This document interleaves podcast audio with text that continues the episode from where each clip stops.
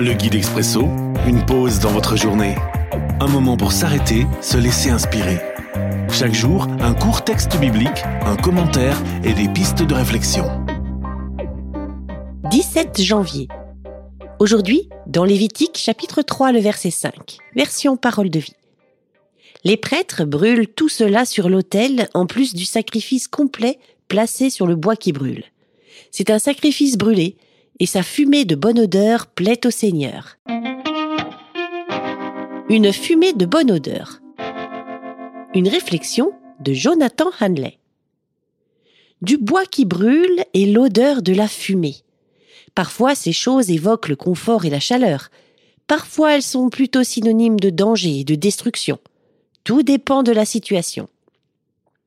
Seigneur, que voulais-tu apprendre à ton peuple en leur donnant de telles instructions?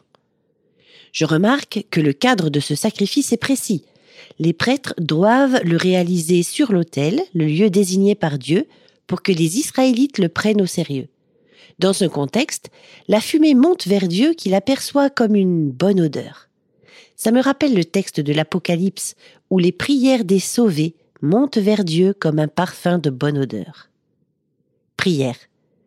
Tu prends plaisir à entendre les prières de tes enfants, Seigneur. Que le temps passé avec toi soit un sacrifice de bonne odeur à tes narines. L'Expresso, un guide biblique accessible partout et en tout temps.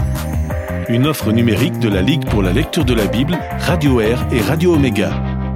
À retrouver sur expresso.guide ou sur votre radio.